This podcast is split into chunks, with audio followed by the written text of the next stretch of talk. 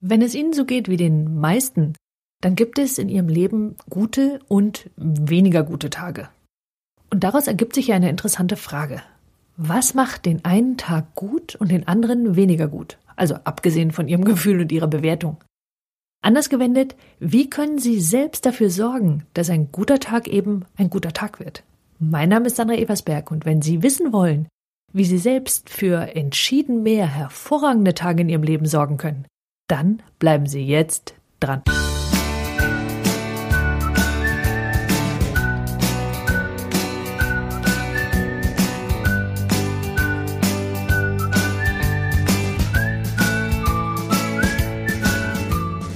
Die alles entscheidende erste Frage lautet natürlich, was sind denn überhaupt die Voraussetzungen dafür, dass Sie sich glücklich und zufrieden fühlen? Mit anderen Worten, wann gehen Sie zufrieden mit sich und der Welt am Abend ins Bett?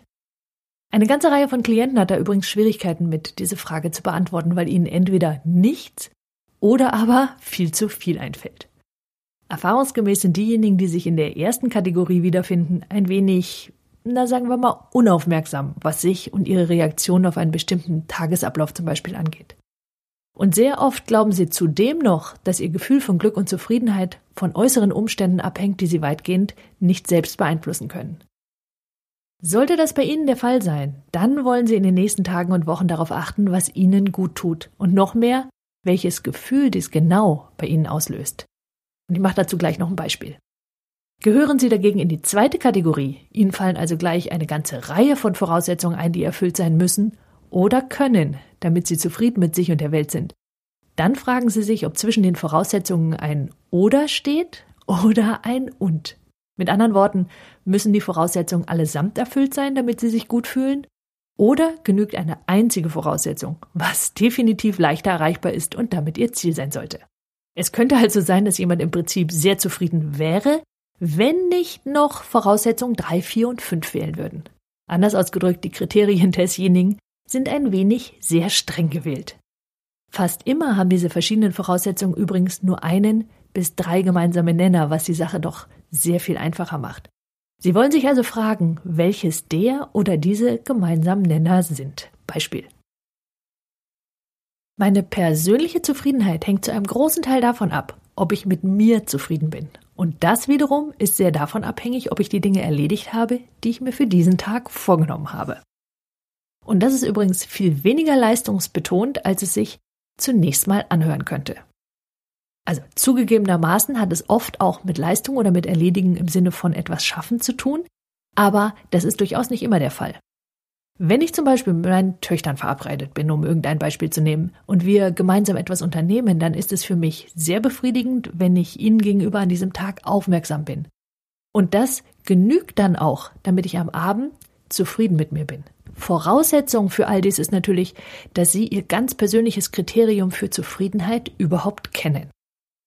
Ich könnte auch anders fragen, tun Sie das, was Sie tun, mit ganzem Herzen? Denn es geht an dieser Stelle viel weniger darum, tatsächlich etwas erledigt zu haben, im Sinne von etwas geschafft zu haben, sondern eher um die Stimmung, mit der Sie das, was Sie da getan haben, ausgeführt haben. Ja, und die zweite Frage, die sich dann an dies alles anschließt, ist, wie können Sie dafür sorgen, dass Sie an diesem Tag gewissermaßen Ihr Bestes geben?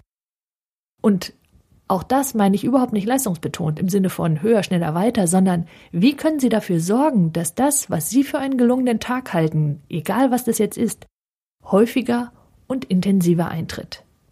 So in meinem Töchterbeispiel war das eben, wie kann ich dafür sorgen, an diesem Tag aufmerksam zu sein? So, und damit bleibt die Frage, wie kann ich dafür sorgen, dass ich das, was ich selbst an diesem Tag für wichtig halte, auch tatsächlich sein kann? So, und jetzt wird's ja erst richtig interessant. Wenn ich mir nun meine gelungenen Tage ansehe, also die, die ich für gelungen halte, dann haben die einen ganz klaren gemeinsamen Nenner. So, und der heißt, ich weiß bereits vorher schon, wie ich mir diesen Tag vorstelle, im Sinne von, wer ich an diesem Tag sein will und welche Eigenschaften ich ganz besonders in den Vordergrund stellen will. Und das wiederum hängt ein klein wenig von Planung ab. So, und diese Planung, jetzt können Sie das am Morgen machen. Ja, Sie können morgens aufwachen und sich überlegen, ah, wie wird eigentlich mein Tag, was muss ich eigentlich tun?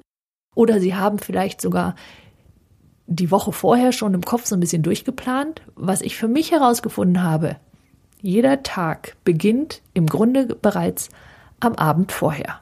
So was ich für mich herausgefunden habe, ist, dass ich in dem Moment, in dem ich den Tag vorher gut abgeschlossen habe, und dafür nehme ich mir inzwischen eine gute halbe Stunde Zeit. Wenn ich also aus der Praxis komme oder wenn ich hier zum Beispiel diesen Podcast aufgenommen habe und der Tag bei mir im Büro stattfindet, dann habe ich mir am Abend den Wecker gestellt und ich nehme mir 30 Minuten, um den einen Tag abzuschließen mit ein, zwei, drei Fragen, die ich mir stelle, zum Beispiel, welche Erkenntnisse ich gewonnen habe. Mit der Bewertung habe ich das, was ich getan habe, so getan, wie ich es mir vorgestellt habe. Was kann ich eventuell verbessern? Und dann kommt aber auch schon die Frage, wie soll der nächste Tag werden? Was steht an? Und wie möchte ich, dass ich das Anstehende tatsächlich dann erledige? Wenn ich das am Abend vorher schon mache, geschehen zwei Dinge. Erstens, tatsächlich schlafe ich besser. Und zweitens wache ich morgens mit dem ganz klaren Gefühl, was ich mir für diesen Tag vorgenommen habe, bereits auf. Und das macht den Tag dann erfolgreich in meinem Sinne. Also erfolgreich im Sinne von zufrieden. Das heißt, gewissermaßen habe ich für meinen Tagesabschluss am Abend vorher ein Ritual gefunden, was mir den Start in den nächsten Tag am nächsten Morgen erheblich erleichtert. Das heißt, dieses Ritual ist einerseits Ausklang des einen Tages und andererseits bereits die Vorbereitung des nächsten Tages und zwar weniger auf der das muss ich schaffen oder das muss ich erledigen Ebene, als vielmehr auf der wie wird denn mein Tag Ebene. So, zusammengefasst bedeutet das für Sie. Erstens, Sie stellen zunächst mal fest, was für Sie einen großartigen Tag überhaupt ausmacht. Auf der Ebene, was heißt denn zufrieden, was heißt denn glücklich, was heißt dann, wie auch immer Sie diesen guten Tag dann auch immer etikettieren. Zweitens, was können Sie nun dafür tun, damit der Tag so wird, wie Sie es sich vorstellen? Auch das nicht auf der Ebene von, was können Sie sehen, sondern wie können Sie so sein, wie Sie es sich wünschen. So, denn wenn ein Tag mal anders laufen sollte, dann ist ja die große Frage, wie halten Sie trotzdem die Balance? Und auch das kann ja einen Tag sehr wertvoll machen. Und drittens, was können Sie am Abend vorher bereits tun, um den nächsten Tag erfolgreich werden zu lassen, was auch immer Erfolg für Sie ausmacht. Und meine Empfehlung ist, für sich das einfach mal eine Woche auszuprobieren und zu schauen, wie Sie damit klarkommen. Meine Vermutung ist, dass es einen höheren Effekt hat, als Sie sich jetzt vorstellen können. Ich wünsche Ihnen erfolgreiche, zufriedene und vor allem glückliche Tage. Weil die Zeit, die wir hier haben, also zumindest soweit wir es wissen, ist die einzige, die wir hier haben. Das heißt, Sie sollten sie so nutzen, wie sie Ihnen wertvoll erscheint. Wenn es nach mir ginge, dann so, dass Sie Ihre Talente nutzen, weil ich bin davon überzeugt, dass die Welt sie braucht. Ganz großartig wäre es, wenn Sie unter diesem Beitrag auf meiner Seite einen Kommentar hinterlassen. Was tun Sie, damit Ihre Tage so großartig werden, wie Sie es sich vorstellen? Vielleicht ist es ja genau Ihr Beitrag, der jemand anderem hilft. Und darum geht's ja schließlich. Ich hoffe sehr, dass dieser Podcast interessant für Sie war und es würde mich riesig freuen, wenn Sie ihn weiterempfehlen. Das geht ganz leicht, wenn Sie auf www.sandra-eversberg.de gehen. Sie finden nach einem Klick auf irgendeinen beliebigen Beitrag direkt unter der Überschrift einen Link und der heißt Weiterempfehlung. Nach einem Klick geben Sie einfach die E-Mail-Adresse einer Freundin, eines Freundes oder eines Arbeitskollegen ein und ein weiterer Klick sendet die Folge dann an diese E-Mail-Adresse. Ganz einfach. Diese E-Mail-Adresse bekomme ich übrigens nicht zu Gesicht. Wenn Sie einen Twitter-Account haben, dann geht das natürlich auch per Twitter.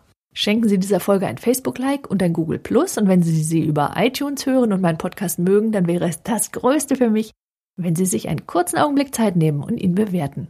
Und wenn Sie meinen Newsletter noch nicht abonniert haben sollten, gibt's das? Dann gehen Sie am besten jetzt sofort auf www.sandra-eversberg.de und melden Sie sich an und Sie erhalten alle Beiträge ganz automatisch und kostenfrei in Ihr E-Mail-Postfach und noch dazu all die Specials, wie zum Beispiel Videos oder Webinare, die ich nur per E-Mail versende.